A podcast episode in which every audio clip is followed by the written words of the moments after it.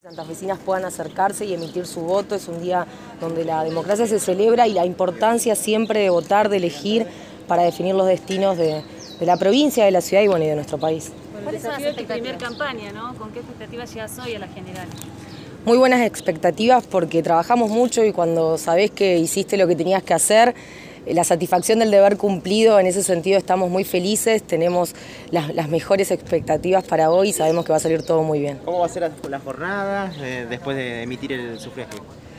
Bueno, trabajando en realidad, porque no hay otra.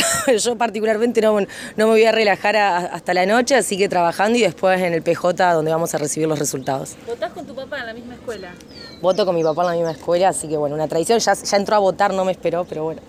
Jorgelina Mudalel tiene alguna cábala durante las elecciones?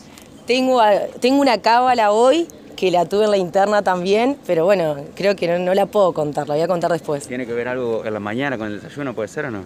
Y tiene que ver con el arranque del día, algo que se tiene que hacer antes de arrancar el día para, para traer la- las buenas vibras, lo positivo, así que sí. ¿Se puede, ¿Se puede dormir anoche o no? Sí, pude dormir muy bien. ¿Un mensaje en general para la población en estas últimas horas? Soy una santafesina, nací y criada en esta ciudad, eh, en Barrio Roma.